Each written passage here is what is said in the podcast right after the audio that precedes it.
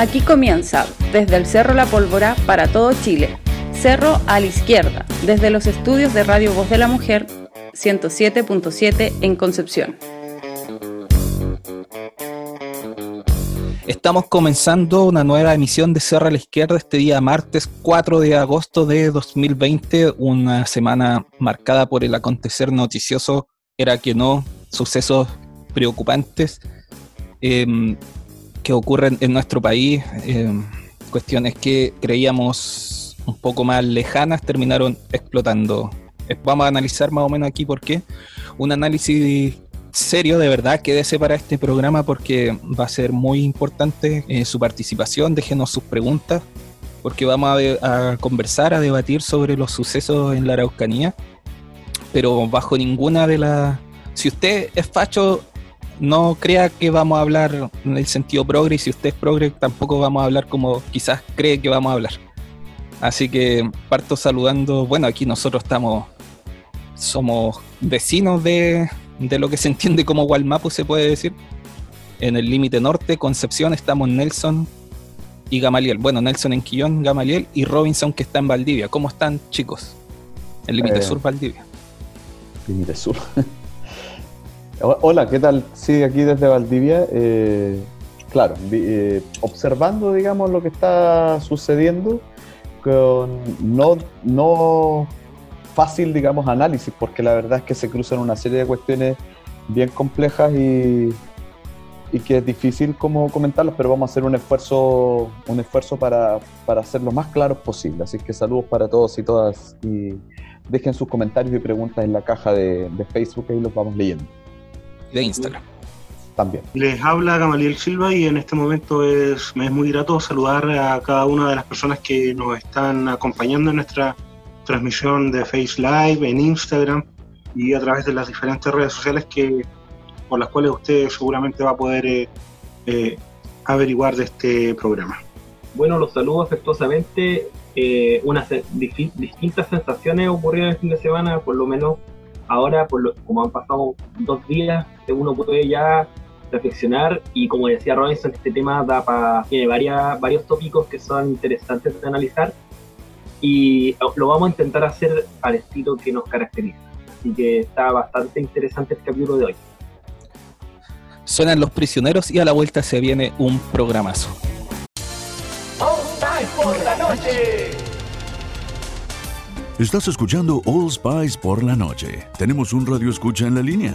Esta es para mi esposa Gabriela. Me gustaría escuchar. Te crees muy lista usando mi All Spice Moisturized Body Wash a mis espaldas como si no me fuera a dar cuenta del inigualable aroma a Shea Butter. Uy, una de mis favoritas. Gracias por escuchar All Spice por la noche. Y recuerde. Red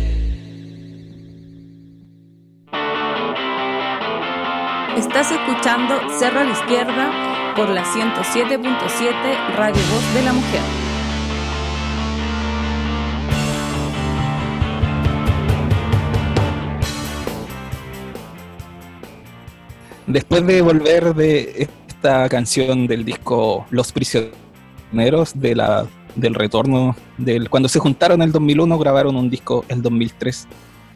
Que viene, entre eso viene de Concepción también, la canción que hicieron a nuestra ciudad. Sí, Otra gran canción. bastante buena canción. Y la que le hicieron a San Miguel, igual me gusta harto. También. Bueno. Bueno, de hecho, los tres temas que nombraron son los tres temas que más me gustan de ese disco. Oye, eh, saludamos a toda la gente, nos dicen que ahora sí se escucha eh, Hola, así que bacán, perdón, fue culpa mía, el enredo de, los, de las perillas. DJ de dos Crespo. Oye, eh, pasaron muchas cosas este fin de semana. Como todo el mundo sabe, eh, no sé ni, ni siquiera por dónde iniciar esta discusión porque es un tema complejo, muy complejo en- y sobre todo analizarlo de manera seria fuera de las caricaturas también. No, sin si caricatura, por supuesto. Es una cuestión muy si alguien- seria. Si alguien quiere comenzar, Mira, eh, Podríamos eh, partir un poco rememorando los hechos, no sé qué opinan. sí, claro, pero breve, si igual la gente lo sabe. Un, un paneo, un paneo general de los sucesos y de ahí quizás entrar a, a como a hablar. de manera sucinta. Exacto. Pues bien, eh, esto si bien tiene contexto de mucho antes de, este lunes, eh, ya estamos en un contexto de una extensa huelga de hambre de distintos comuneros mapuches, presos políticos de mapuche, eh, quienes están eh, solicitando la aplicación del convenio 169, de un, del artículo 10 del convenio 169 de la OIT sobre pueblos originarios. Y en ese contexto, este día lunes 27 de julio, seis municipalidades de la región de la Araucanía, Curacautín, Lonquimay, Victoria, Traiquén, Galvarino y Coyipulli amanecen tomadas por organizaciones mapuches exigiendo una respuesta del gobierno respecto a la demanda de los 27 presos en huelga de hambre que ya cumplen, cumplían en ese entonces 85 días de ayuno en las cárceles de Angol, Temuco y Leu y que solicitan, como bien decía, la aplicación de la cláusula 10 del mencionado convenio 169 de la OIT. A eso ya de las 12 del día, un grupo de personas ingresa al registro civil de Temuco en apoyo de las demandas de los presos políticos, quienes fueron rápidamente desalojados por eh, carabineros, queda- quedando 10 personas detenidas, eh, eh, las cuales fueron liberadas a excepción de la abogada Daniela Sierra Soto, quien fue formalizada por delito de maltrato de obra de carabineros. Eh, Y que estuvo Ocurrieron- 54 horas privándole su derecho de lactancia materna. Un detalle. Efectivamente, dentro de otras otra de las cosas que han sucedido. Ya este martes 28 de julio a las 13.30 horas el presidente Sebastián Piñera lleva a cabo su rimbombante cambio de gabinete, su asqueroso juego de la silla musical, eh, cosa cual ya estuvimos conversando en emisiones anteriores. Eh, dentro de lo cual se destaca que asume el ministro Pérez Varela, el, el ex senador eh, por la región de Biobío, quien señala a la prensa acreditada en la moneda que una de las principales características de su gestión es que va a tener una, voy a tener una especial preocupación por la Araucanía. Los chilenos y chilenas que viven en la Araucanía merecen la paz y merecen vivir en tranquilidad, alejando y alejar a los violentos para resolver los problemas. Eh, cosa que se empezó a evidenciar eh, desde un primer momento su especial atención con la, con la región de la Araucanía. Ya este miércoles 29 de junio, la bucería y la red de apoyo por el Machi Celestino Córdoba convoca una nueva marcha en la plaza Dagoberto Godoy, también conocida como Plaza del Hospital de Temuco, en la región de la Araucanía, a la cual eh, llegan cerca de mil personas quienes marchan hasta la cárcel de Temuco. Durante esa tarde de ese miércoles 29 de julio, las bucerías quedan a la espera del fallo de la Corte de Apelaciones respecto de la situación del Machi Celestino Córdoba,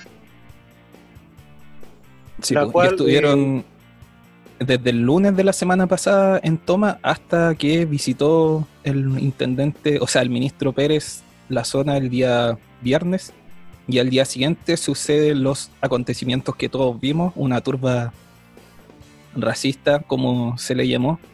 Eh, Efectivamente. los este- intentó desalojar de primero de Curacautín y luego hechos que se repitieron en otros en otras localidades que terminó con la quema de la- del municipio de Ercilla y de Traiguén. Esa- esos hechos eh, vienen precedidos por el arribo del ministro Víctor Pérez Varela a la Araucanía re- reunirse con el comité policial integrado por el gobierno junto a carabineros y policía de investigaciones que, que busca coordinar las acciones a seguir en torno a en la región de la Araucanía y la provincia de Arauco. Eh, dentro de esa situación es que ya se empieza a preparar este ambiente para lo cual eh, tú bien señalabas, Jano, que se empiezan a convocar eh, por diferentes redes sociales eh, esta turba de racistas a desalojar los eh, mencionados municipios que permanecían eh, tomados por eh, los manifestantes. Es por eso que ocurre ya esto de las eh, ya en la noche, el- cómo se generan estas horrendas imágenes eh, en las cuales vemos un cuasi linchamiento de personas al ritmo de gritos tremendamente racistas en contra de las personas de origen mapuche. Un es- decían por ahí también. Sí, bastante. ¿Qué- no, qué sintieron ustedes? cuando vieron las imágenes? ¿O qué fue un- lo primero que se les vino a la cabeza? cuando enviaste lo, cuando empezamos, empezó a llegar redes sociales a mí el sábado a la tarde, tarde noche, eh, con respecto a lo que estaba pasando, eh, la primera sensación fue de pena y después rápidamente pasé a la rabia. Básicamente pensando un poco en el contexto en el cual se, se generó esta, esta, esta multitud racista que fue a este municipio específicamente en Curacautín, porque esas fueron las primeras fotos que a mí me llegaron. Sí. y básicamente me recordó mucho eh, eh, me recordó mucho el algunos antecedentes de problemas raciales sobre todo en Estados Unidos. De hecho hace bastante la analogía con lo que con lo que ha pasado en Estados Unidos con el conflicto racial. Nosotros que no- en algunas redes sociales se colocaba tanto el Black Lives Matter eh, lo teníamos lo tenemos presente en Chile hace bastante tiempo y acá se mostró lamentablemente con ese suceso. Y, y nada, en la primer- las primeras dos sensaciones, como te digo, pena por un lado y después rabia, sobre todo en el contexto, porque rápidamente se difundieron los audios de personas que estaban incitando a la violencia y estaban incitando al odio y estaban incitando a hacer esa, esa, esa atrocidad en Curacautín con la, digámoslo, con la complicidad de la fuerza policial. En, Ahora- en toque de queda y, en, y casi escoltando a esta, a esta multitud. En el fondo sí. Ahora, los insultos, los gritos tenían una carga racista evidente, pero el motivo yo no creo que haya sido racista. El motivo es bien... eh, no sé, me cuesta hasta definirlo. Fueron a, a desalojar a un grupo de personas que estaban tomando un municipio, que un municipio que no afecta en nada al funcionamiento de, un- una, de una ciudad, en edificio por siete días tomado. Eh, en una en una zona donde hay un conflicto entre personas que tienen una reivindicación territorial y grandes empresas de, de tipo forestal principalmente, también algunos latifundistas, que están haciendo explotación de ese mismo territorio.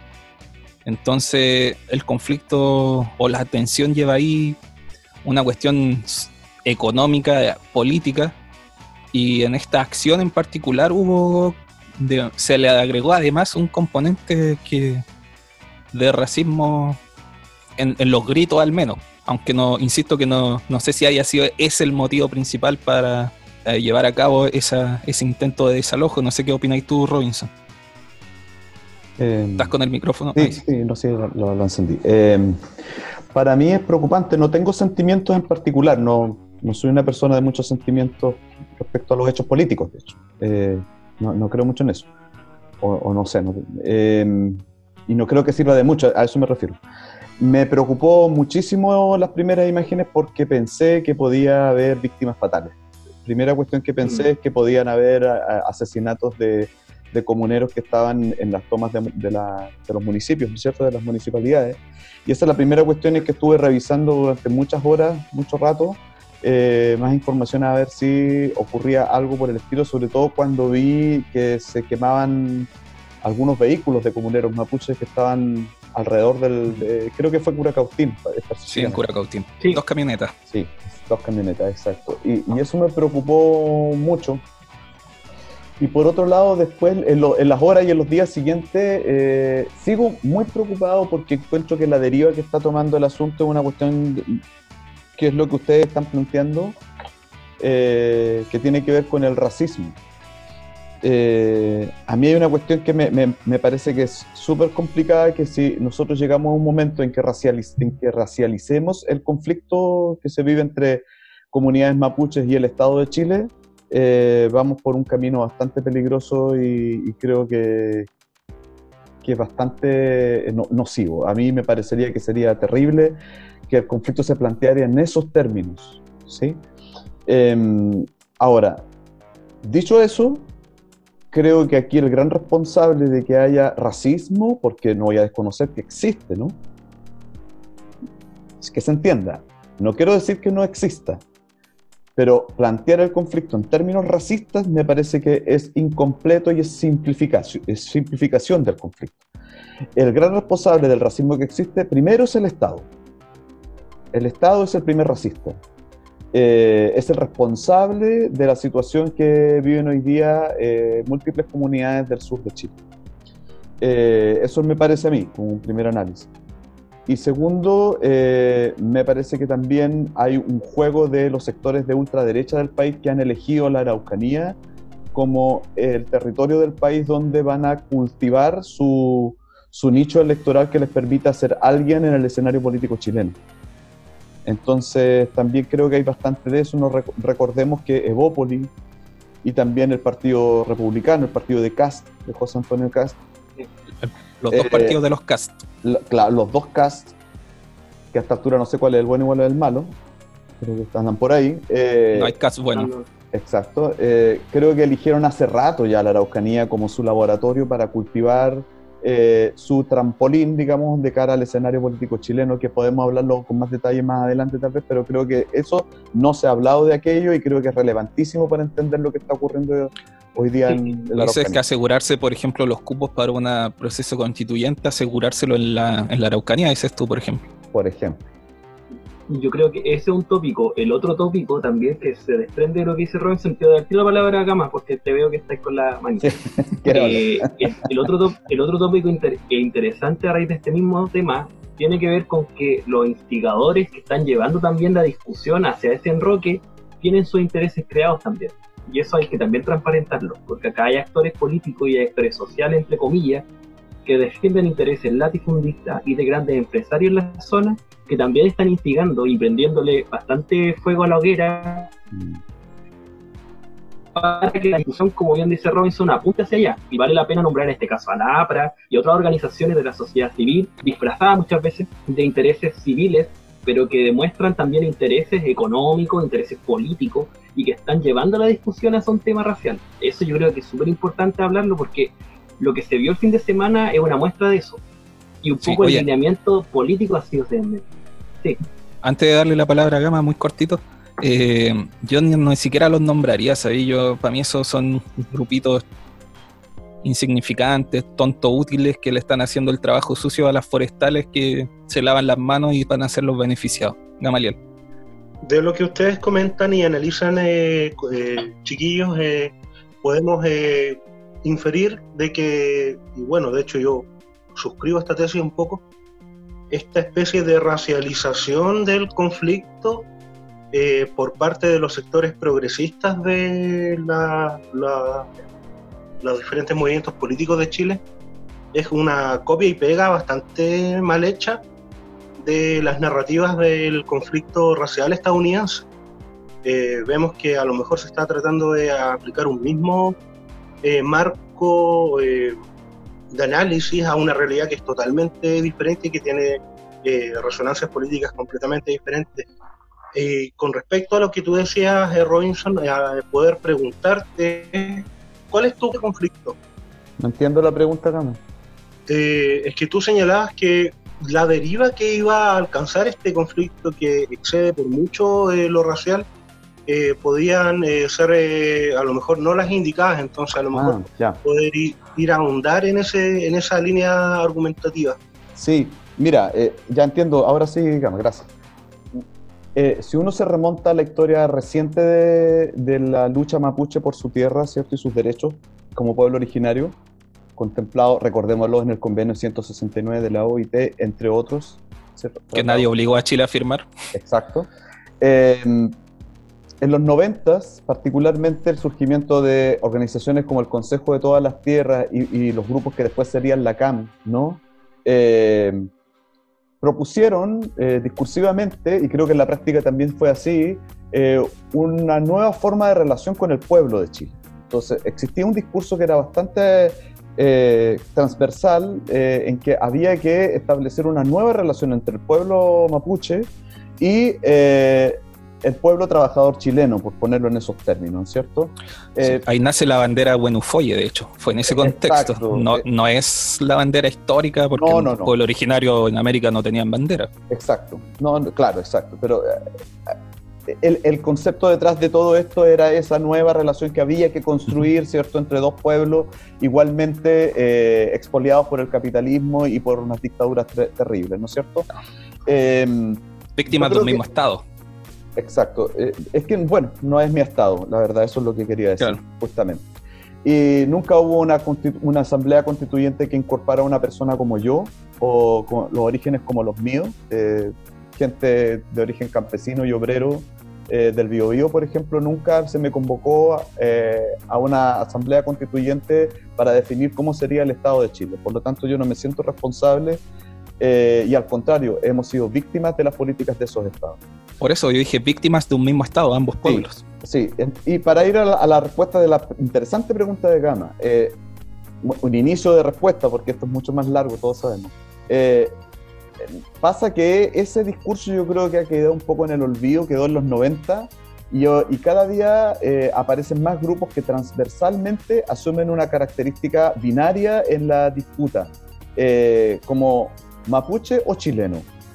Eh, de hecho, ahí surge después el concepto de no mapuche que es una, un- una categoría muy extraña que yo evito utilizar porque me parece muy nociva, que, que encierra y fosiliza a, a las identidades y a los sujetos. Eh, o sea, yo soy lo que no soy, Claro, Me- me- Ninguna identidad se forma en la negación. en la negación, exactamente. Entonces es como negativizar y, y me parece que no, no es bueno.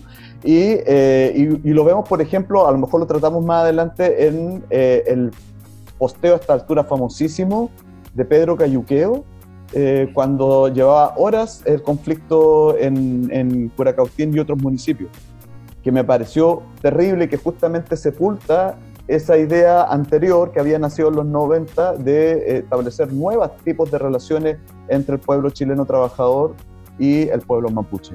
Em, esto de que todos los chilenos que habitaron en la Araucanía eran delincuentes, cuatreros, eh, asesinos y ladrones, ¿sí? Eh, y lo ponen así, en términos de chilenos, ¿sí?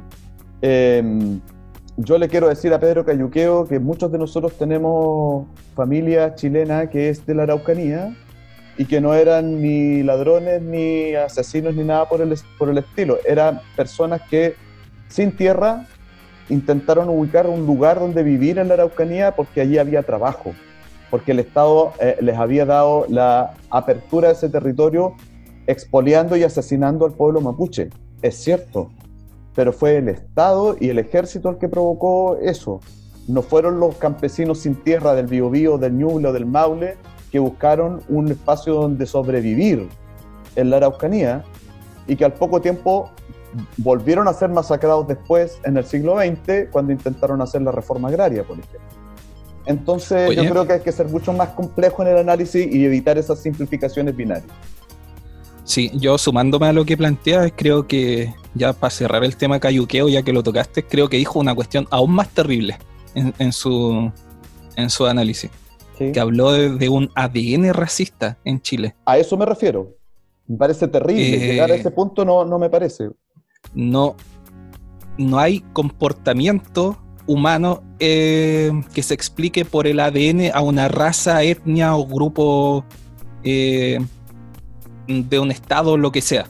Eso Permíteme- es muy peligroso y es Es que es muy- caminar al límite del fascismo. Mira, eh, esto eh, lo provoca a veces, y para poner en su justo lugar a Pedro Cayuqueo, las inmensas ganas de figurar en los medios de comunicación. Espero que sea eso y no lo que realmente piensa, porque si no estamos al borde del fascismo, como tú dices.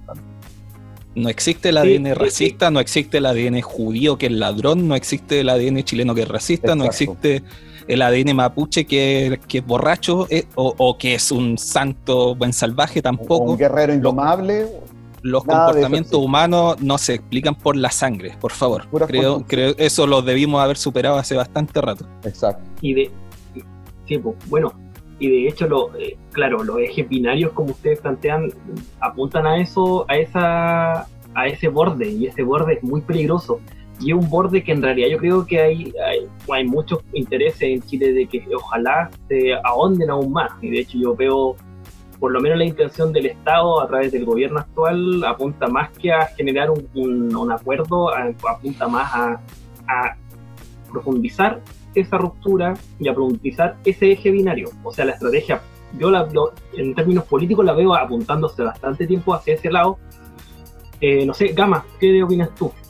Evidentemente vemos que, y quiero a lo mejor eh, abundar en lo que había señalado, eh, vemos que hay una importación no tradicional de, de, de un marco de comprensión que es en el fondo eh, el racismo como lo comprende el mundo anglosajón, que se está tratando de imponer como narrativa predominante para analizar el conflicto eh, del Estado de Chile en contra de las comunidades mapuches en resistencia. Evidentemente nada bueno puede surgir de ahí. Vemos como una vez más las políticas de la identidad hacen su trabajo de dividir las luchas. Tal cual. De Oye, eh, dividir la lucha, yo creo que por ahí va. Incluso a- in- lo intentan plantear casi como mapuche- mapuches versus chilenos y varias gente, sobre todo amigos santiaguinos, amigos de Concepción o gente que vi- vive un poco fuera, cae, cae en ese y pisa ese palito y no. acá también son- gran- sí. Son dos pueblos sometidos al, al- a la dominación de un mismo estado criminal. Oye, eh, eh, tengo la cruzada de leer los comentarios, ojalá todos los que lleguen. Entonces voy a, a leer aquí a Elisa Monte, que le mandamos un gran saludo y un abrazo. Dice, gracias por esta claridad y qué importante tener claro de dónde sale y a quién le interesa finalmente. Me me- supongo que se refiere al conflicto. Y George Abdala dice que, que es necesario analizar y contar con más antecedentes respecto a cuáles fueron los posibles agentes que intervinieron en esta agresión planificada en la comuna de Curacautín. En lo personal, dice él, creo que hay una coordinación evidente entre los aparatos de represión del Estado, las asociaciones de latifundistas, el empresariado forestal y el gobierno Ese yo central. ocurre, Sí, principalmente. sin, em- sin embargo, dice que eh, cree que los agentes municipales juegan un rol fundamental. Eh, eh, considera que el municipio, en el caso de Curacautín, está dirigido por un alcalde ultra reaccionario y sus funcionarios que ya están siendo denunciados como cómplices. Eh, recordemos que los municipios logran movilizar gente para sus intenciones por medio de, de punteros políticos territoriales y las redes de clientelismo asistencial. Tal vez sea un tema que tenemos que analizar de cómo es la masa de tontos útiles que decía Jano, que se movilizan por, los, por la forestal o por el municipio, que también te interesa, tiene Sí. interés. Pero el principal interés en la zona es forestal. Es forestal del grupo Mate de CMPC, es forestal del grupo Angelini de Bosque Arauco, que tienen eh, desde los O'Higgins hasta Valdivia plantado de pino y eucalipto, Mm. eh, destruyendo el territorio, destruyendo el suelo, destruyendo el agua, la- el- los ecosistemas y a las comunidades que viven ahí. Exacto. Y con, y con su Oye, parece- final- Dale. No, iba a decir que parece que se cayó la transmisión en Instagram. No sé si alguien puede chequear eso. No, yo estoy en viendo, de- estoy viendo ahora, ah, dice en pausa. Eso me aparece en Ah. Instagram. Sá- Sácale la pausa, pues, Jano. Sácale la Sí, pausa, se- sácale- Se cayó. Sí, eso me aparece en pausa. Gama, tú ibas a comentar algo, ahí quizás comento yo. Dale nomás. transparentar de que yo, yo trabajo como un trabajador eh, precarizado del mundo municipal, entonces lo que puedo señalar con respecto a aquello que se comenta de, de, la actuación de, de, las autoridades municipales, en este caso el alcalde, los alcaldes de las diferentes comunas eh, ahí mencionadas, así como también los funcionarios que son sobre, los cual, sobre los cuales los alcaldes poseen ascendencia jerárquica, evidentemente... Mientras Gama soluciona sus problemas internos, eh, no, yo lo que quería lo que quería comentar un poco es que, tomando el hilo que decía Jano, eh, claro, pues, tiene el interés de los mates forestal, de este MPC en este caso, pero tiene también... Los. Claro, pero tenemos también, eh, es el, el, el, titiritero, pero tenemos los títeres que están moviéndose también y que se forman y que generan organizaciones sociales financiadas por estas mismas organizaciones. O sea, el grupo que fue, en este caso, que organizó parte de, de estos sucesos de violencia eh, y de cuasi linchamiento, porque digámoslo, el, en Curacautín hubieron procesos de cuasi linchamiento de personas, por lo menos las imágenes fueron súper claras y estuvo al borde de llegar a ese extremo, son justamente las personas que defienden un poco esa, esa, esos intereses también. Gama, iba a completar tu idea.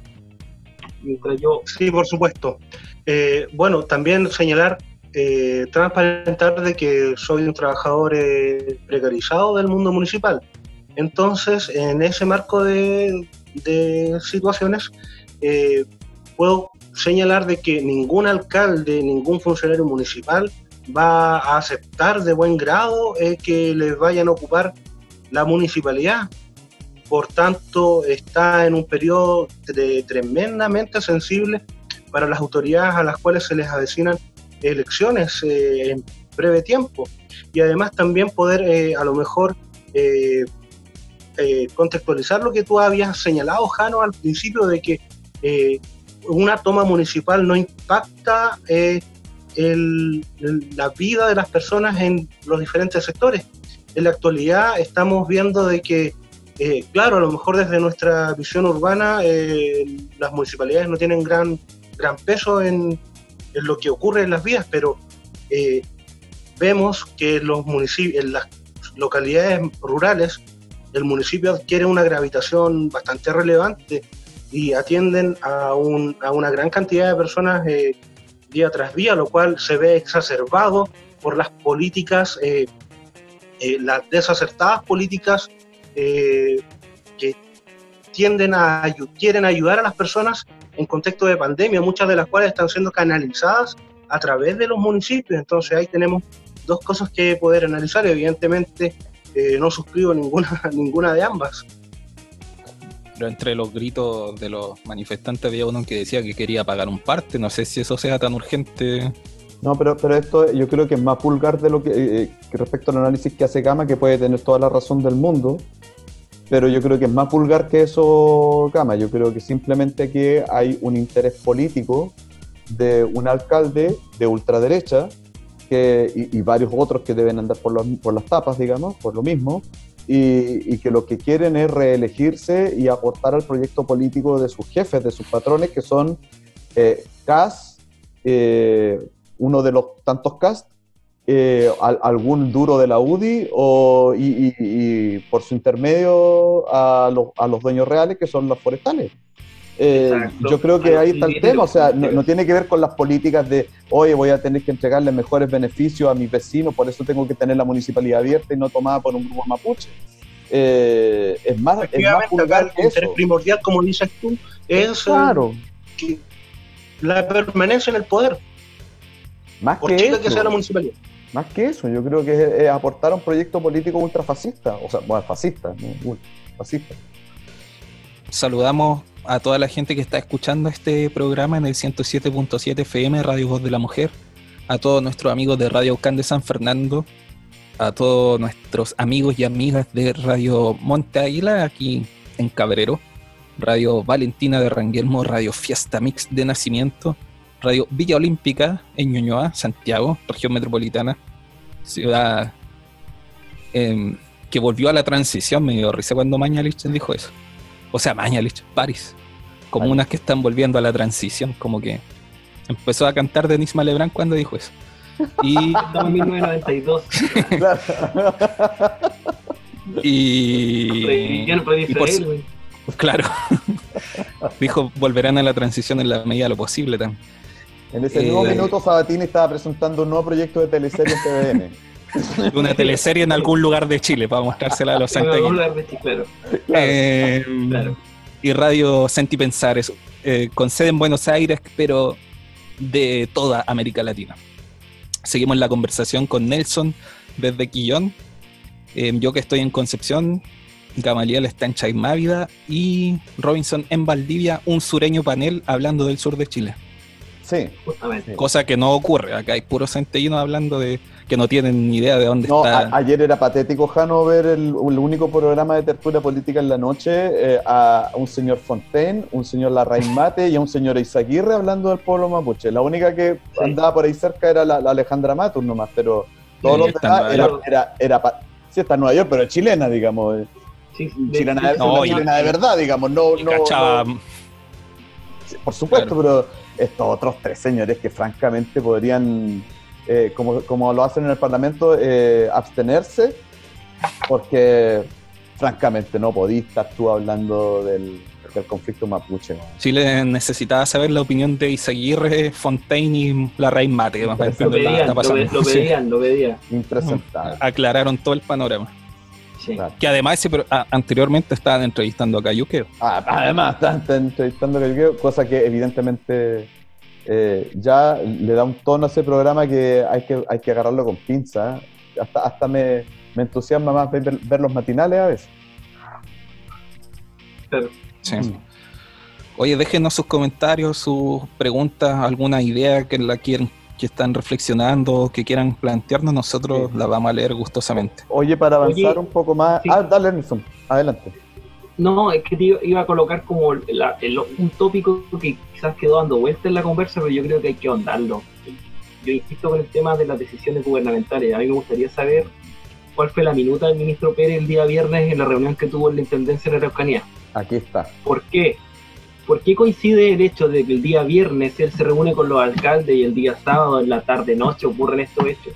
A mí me gustaría saber un poco la minuta, me gustaría saber un poco el pseudo montaje que se armó con esta molotov en tazones, que una imagen patética, una vez más un montaje a la luz pública con las famosas bombas incendiarias o con la molotov en tazones. De hecho, su- surgió una campaña en redes sociales donde se colocaban los tazones con, con molotov. Entonces, sería súper bueno a nivel político esa responsabilidad de ahondar quizá en la investigación periodística o en la investigación que se puede hacer respecto de eso. Porque Molotov que desafían la física. Exactamente. Ahí tienen la, la patita que yo creo que, que dando vuelta y que tiene que ver un poco con lo que hablábamos anteriormente de este, de hasta dónde quieren apuntar un poco la discusión, de hasta dónde quieren tirar, hasta qué carril se quiere tirar la discusión en este Mm. eje binario que planteamos inicialmente. Y ¿Qué les parece solo, solo un punto más a lo que agregar a lo que decís tú, también lo que hacen medios de comunicación como Radio Bio Bio, como La Tercera, bueno, para aquí el Mercurio ya ni siquiera se considera, No, pero... Y bueno, y toda la televisión, cómo abordaron este conflicto. Enfrentamiento entre civiles, le ponían. O sea, yo, yo creo que cuando se habló eh, el cambio del gabinete, que Gama lo, lo mencionaba, eh, cuando se, eh, se, se realizó el cambio de gabinete y todo el mundo decía, es un giro hacia la derecha, la derecha más, más ultrona, más clásica también, más pinochetista, podríamos decir. Y Pérez Varela El atrin- representaba- Atrincheramiento le pusimos nosotros, en nuestro, lo puede buscar en nuestros es. capítulos antiguos. Así es. O sea, qué mejor que desviar la atención de todo el proceso constitucional, de todo el debate que está teniendo el país en torno al modelo de desarrollo que ha primado durante los últimos 40 o 50 años, ¿sí? que eh, buscarse un enemigo a quienes, a quienes, digamos, un sparring, podríamos decir, ¿cierto? Eh, y que más fácil que, que a los mapuches, pues justo lo tenemos, los tenemos ahí en huelga de hambre, démosles por ese lado. Yo creo que también hay harto Claro. de eso, ¿no? A ellos no Sacar la atención de la moneda, decís tú. Sacar la atención de la calle en Chile. Eh, de, claro, de, de- en, en el fondo que tengan que estar siempre respondiendo a una, a, un, a un aprete que la calle les está haciendo todos los días al gobierno de Chile y a la clase política en general. Entonces, ¿qué une a, a- a todos ellos, ¿cierto? Es tener un enemigo externo. Y ese enemigo externo hoy día significa a los comuneros mapuches movilizados por la huelga de hambre en particular que están, que están sosteniendo hace ya 90 días. ¿Sí? Eh, yo creo que- 93. yo creo que hay, hay bastante de eso, de lectura facilista, política chica, podríamos decir, eh, de Pérez, de Víctor Pérez Varela, Eh, y Piñera, evidentemente, como todos sabemos, no gobierna, entonces que haga nomás lo que tenga que hacer. Y esto me parece que es gravísimo porque es dejarle el gobierno en manos de un psicópata, podríamos decir, ¿no? Que no tiene, no- una persona que no va a trepidar en, en recurrir a la violencia para imponer sus términos políticos. A eso, a eso voy. Sí, a mí- ay, perdón. A mí me gustaría también señalar, bueno, ya lo dijimos, pero reforzar la idea de, de que esta gente, estos grupos que toda publicidad es buena, así que además que son tan poco importantes que tampoco vale la pena mencionarlo, que agitan como el, carril para allá, para la extrema derecha, eh, están haciéndole el trabajo sucio a las forestales. A- están siendo los tontos útiles, como se dice habitualmente, a quien como que asusan para que hagan lo que ellos quieren y se puedan lavar la mano después, así no se mete el Estado, no se meten los guardias privados. Y de eso ya hay trayectoria en América Latina, se sabe. No están, están eh, imitando cosas que han sucedido en otras partes y que han terminado con cuestiones muy, muy peligrosas. Sí. Parece que De hecho, hoy día mismo Uribe está, fue declarado detenido. Hay unos comentarios en, eh, en Instagram, Nelson, que tú estabas diciendo que hay unos comentarios. Sí, hay, hay comentarios. eh, Patu Onate nos dice, hay un odio al mapuche, al pobre, al trabajador, a toda amenaza a los capitales. En ese caso, las personas que apoyan estas acciones quieren mantenerse al alero de grupos influyentes de la zona. Y después nos vuelve a, a comentar, las esferas políticas están ligadas al poder económico, esa unión perpetúa las problemáticas. Eso nos Súper de comentan desde Instagram, que era lo que estábamos hablando anteriormente. Sí. Bacán porque yo pensé que no estábamos en Instagram, ya parece que nos quedamos pegados solo de imagen, pero ese sonido seguía. No, de hecho estamos activos, está, Ah, está activo. Es, es re interesante eh, constatar que, que hay gente que piensa así. A mí me, me- me vuelve un poco el alma al cuerpo porque estos últimos días será por, por el impacto de la situación. Uno escuchaba tanta cuestión racista de. o, o etnicista, más bien, voy a decir que, que también es preocupante. A mí me. me- De hecho, yo, mira, yo también, tomando lo que decía Robinson, sí, a mí el, el hecho de cuando caemos en los cuando caemos en estos ejes binarios que decíamos inicialmente, yo creo que ese es un eje súper importante de, de decirlo nuevamente, porque cuando se juega con ese eje, nos caemos en, o en el, en el racismo por un lado o en el romanticismo por otro. Y aquí voy con el romanticismo que también ha pasado en redes sociales con respecto a, a la, a la proyección del pueblo mapuche y todo eso, que muchas veces son imágenes que se generan y que no, no reflejan tampoco la realidad. Entonces tam- también... Y tampoco con ayuda caer en mucho, ¿eh? y tampoco ayudan al debate. Entonces yo igual ojo con caer en esa trampa, que era la trampa que hablábamos anteriormente, que Jano con Gama nos comentaba anteriormente, que esta trampa que nos lleva a esta discusión también muchas veces. Exacto. O sea, re- voy a repetir lo que dije. Es imposible atribuir un tipo de comportamiento a un grupo humano en específico. O sea, no es imposible, se hace, pero es Ade- una además que nos saca de la discusión, o sea, eh, empezar a Despolitiza. despolitiza completamente y yo quiero tener la responsabilidad de Pérez, de Piñera y de todos los responsables, de Desbordes, que es el ministro de Defensa, ¿sí? hasta hace tres días que le, le prendían vela a Desbordes, weón. A toda esta gente Sí. yo la quiero responsabilizar por lo que está pasando y porque... no- punto número uno. Mate No, no, espérate un poco, espérate un poco. Punto número uno. Hay una huelga de hambre que no han resuelto y eso es un resorte de la autoridad política, no solamente de los tribunales, que le, han dicho, bueno, eh, es que es una cuestión de una sentencia judicial, no, sino están pidiendo la- salir en libertad, se está pidiendo por parte de los huelguistas de hambre en respetar los convenios eh, internacionales que Chile firma con respecto a pueblos originarios que están siendo sometidos a tribunales chilenos. Eh, es, es bien diferente la cosa y en eso no han hecho nada y eso también es responsabilidad de la situación actual en que están los comuneros mapuches. una, bueno, como tú bien lo señalabas, acá lo que se está pidiendo de parte de las comunidades mapuches en resistencia y en específico de, de los presos políticos mapuches eh, en huelga de hambre es no es eh, un indulto que este gobierno ha indultado a criminales de lesa humanidad, eh, no es que Además. se vayan para la casa, lo que está pidiendo es la aplicación del convenio del artículo 10 del convenio 169 de la OIT, que es un convenio que prescribe o que señala en su artículo 10 que ante situaciones de, castigo eh, carcelario se pueda eh, evitar esta situación eh, de reclusión, reemplazando este tipo de, castigo por una medidas alternativas, atendiendo a la condición particular de, pueblo originario. Solo eso, no se está pidiendo ni indulto ni ninguna otra eh, eh, eh, deferencia que este gobierno de extrema derecha ha tenido con criminales de lesa humanidad, sin ningún ánimo de empatar. Muy bien, Gamaliel. Nelson creo que tenía el artículo 10 por ahí, a lo mejor nos ayuda a recordar un poco ese artículo. Sí, de hecho lo tengo justo a mano, porque mientras hablábamos descargué el, artículo y el artículo 10, ¿qué señala? Tiene dos ¿Qué gente más matea? Uno, cuando se impongan sanciones penales previstas por la legislación general a miembros de dichos pueblos, deberán tenerse en cuenta sus características económicas, sociales y culturales. Y el, artículo, el inciso 2 de ese artículo dice, deberá darse preferencia a tipos de sanción distintos del encarcelamiento. Eso es lo que señala el artículo 10 del convenio de la OIT. Que históricamente en Chile se firmó, pero que el convenio normalmente no lo no se considera. se firmó el año 2008 bajo el primer mandato de doña Michelle Bachelet. Y no se ha aplicado, no sé si alguna vez se ha aplicado o no, ahora me acuerdo en unos capítulos atrás, Robinson señalaba que en general los convenios no, nunca son muy, muy respetados eh, o sea, no tienen la, categoría de un tratado o del derecho internacional, lamentablemente, y, menos este, este país que los firma solamente para cumplir con, con los sellos de... Con los checklists.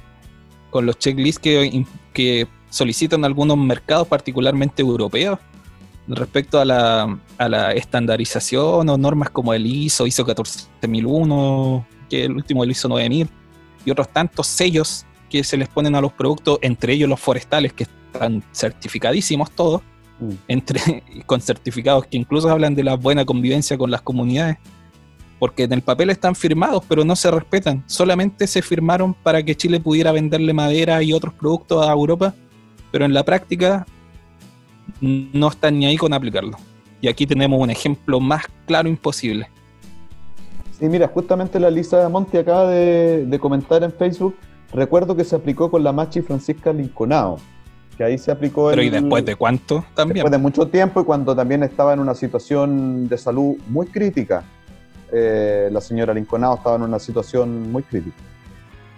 Y la otra utilización que se le da a veces a este convenio, por lo que recuerdo, por lo menos en el conflicto del, de Pencoliquén, del Octopus, una de las tenía que ver con la consulta indígena. Yo no sé si esta está subvenida a este convenio, pero se, arguyó ese argumento inicial para poder generar, en este caso, que el proyecto no. ¿Las consultas de, impacto, de impacto ambiental, dices tú, Nelson? Sí, no, pero, no, pero hay, hay, un, hay en este caso. Sí, es del convenio 169 de la OIT, igual cuando se aplica, se realiza una una intervención en un lugar donde, o sea, una actividad extractiva o económica en un lugar, se debe hacer una consulta a las comunidades. Claro. ahí dice en el mismo convenio. No sé qué artículo es, pero sí está en el mismo convenio. La Lisa misma dice después de mucha presión y a costa de su salud, claro. Sí, exactamente me recuerda esta situación de, de Francisca Lincoln. Oigan, muchachos, ya es hora de ir cerrando esta conversación. Pasó volando. pasó rápido. Sí, pasó rápido la hora. Es difícil, ¿ah? Es difícil hablar de esto. Yo generalmente trato de, reírme un poco más, pero esto es bastante preocupante y la verdad es que muy serio, la verdad. Así que ¿Serio? todo nuestro, nuestro apoyo, nuestra fuerza, digamos, al, a los comuneros que luchan por su por la devolución de sus tierras primero y luego también por su libertad y por, por un trato justo ante, el, ante, ante la justicia chilena. Mm. Eso nomás puedo decirle. Sí, no, de hecho, si estamos en palabra al cierre, claro, comparto totalmente lo planteado y toda mi solidaridad con ellos y seguir atento a las noticias, lo que vaya sucediendo con estos acontecimientos, porque yo creo que este hecho no es un hecho aislado, yo creo que esto va a ir, lamentablemente, con la estrategia que está tomando, yo creo que va a ir creciendo, lamentablemente. porque el eje ya se, está, se corrió un poco hacia este eje binario racial y que es muy peligroso. Insisto, yo creo que ese tema hay que dejarlo, es lamentable y hay que, hay que explicitarlo, que ese eje no, no es un eje que nos va a llevar bastante a mayores conflictos y mayores tensiones que, que las soluciones que va a generar en este conflicto. Así es. Gamaliel. ¿Qué me parece que tuvo que retirarse Han? Si, no estoy Ah, no, hay está. Acá estoy. Eh, desde luego, eh, sumarme a las palabras de Nelson, eh, claramente la racialización de este conflicto no va a redundar en nada bueno, va solamente a, generar que caigamos en, categorías esencialistas que en nada van a poder ayudarnos a solucionar un problema que evidentemente está relacionado con eh, la extracción eh, capitalista que el empresariado realiza en la zona de la Araucanía. Y eh, como, como lo último para señalar es que lo más lamentable de esto es que el mundo progre esté pisando tan fácil el palito de la racialización. pisando el palito, estoy totalmente de acuerdo. Sí, muy de acuerdo también si quieren profundizar un poco, por ejemplo, en, el impacto de la industria extractiva forestal en gran parte del centro sur de Chile, pueden buscar en YouTube el documental Plantar Pobreza del periódico Resumen, que hace una explicación bastante buena respecto al, al, rol que tiene la industria forestal en la política chilena y su relación con las comunidades y el devastador impacto que producen al pueblo mapuche y al pueblo chileno. Eh, nos despedimos, como siempre, con música de nuestra zona, música de Concepción. Escuchamos a Pulso Gallano con la canción Pueblo Chico y nosotros nos reencontramos el próximo sábado a las 19 horas. Un abrazo para todos, para todas. Compartan este capítulo, inviten a, a sus conocidos, conocidas redes sociales. Síganos, suscríbanse y eso. Chao. Cuídense. Chao. Chao, chao, chao.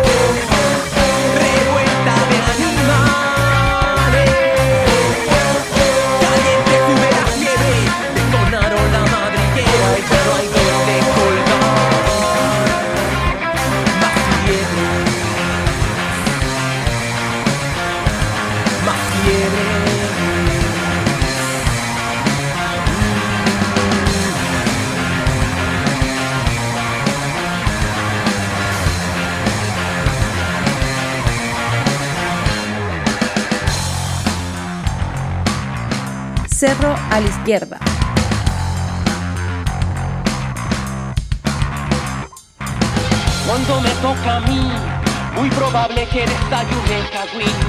En Pueblo Chico alguien cuenta su propia historia de ti. Y es que ya no hay respeto entre gatos.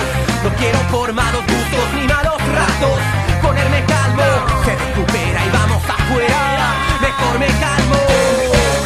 Zaparranco en el zoológico.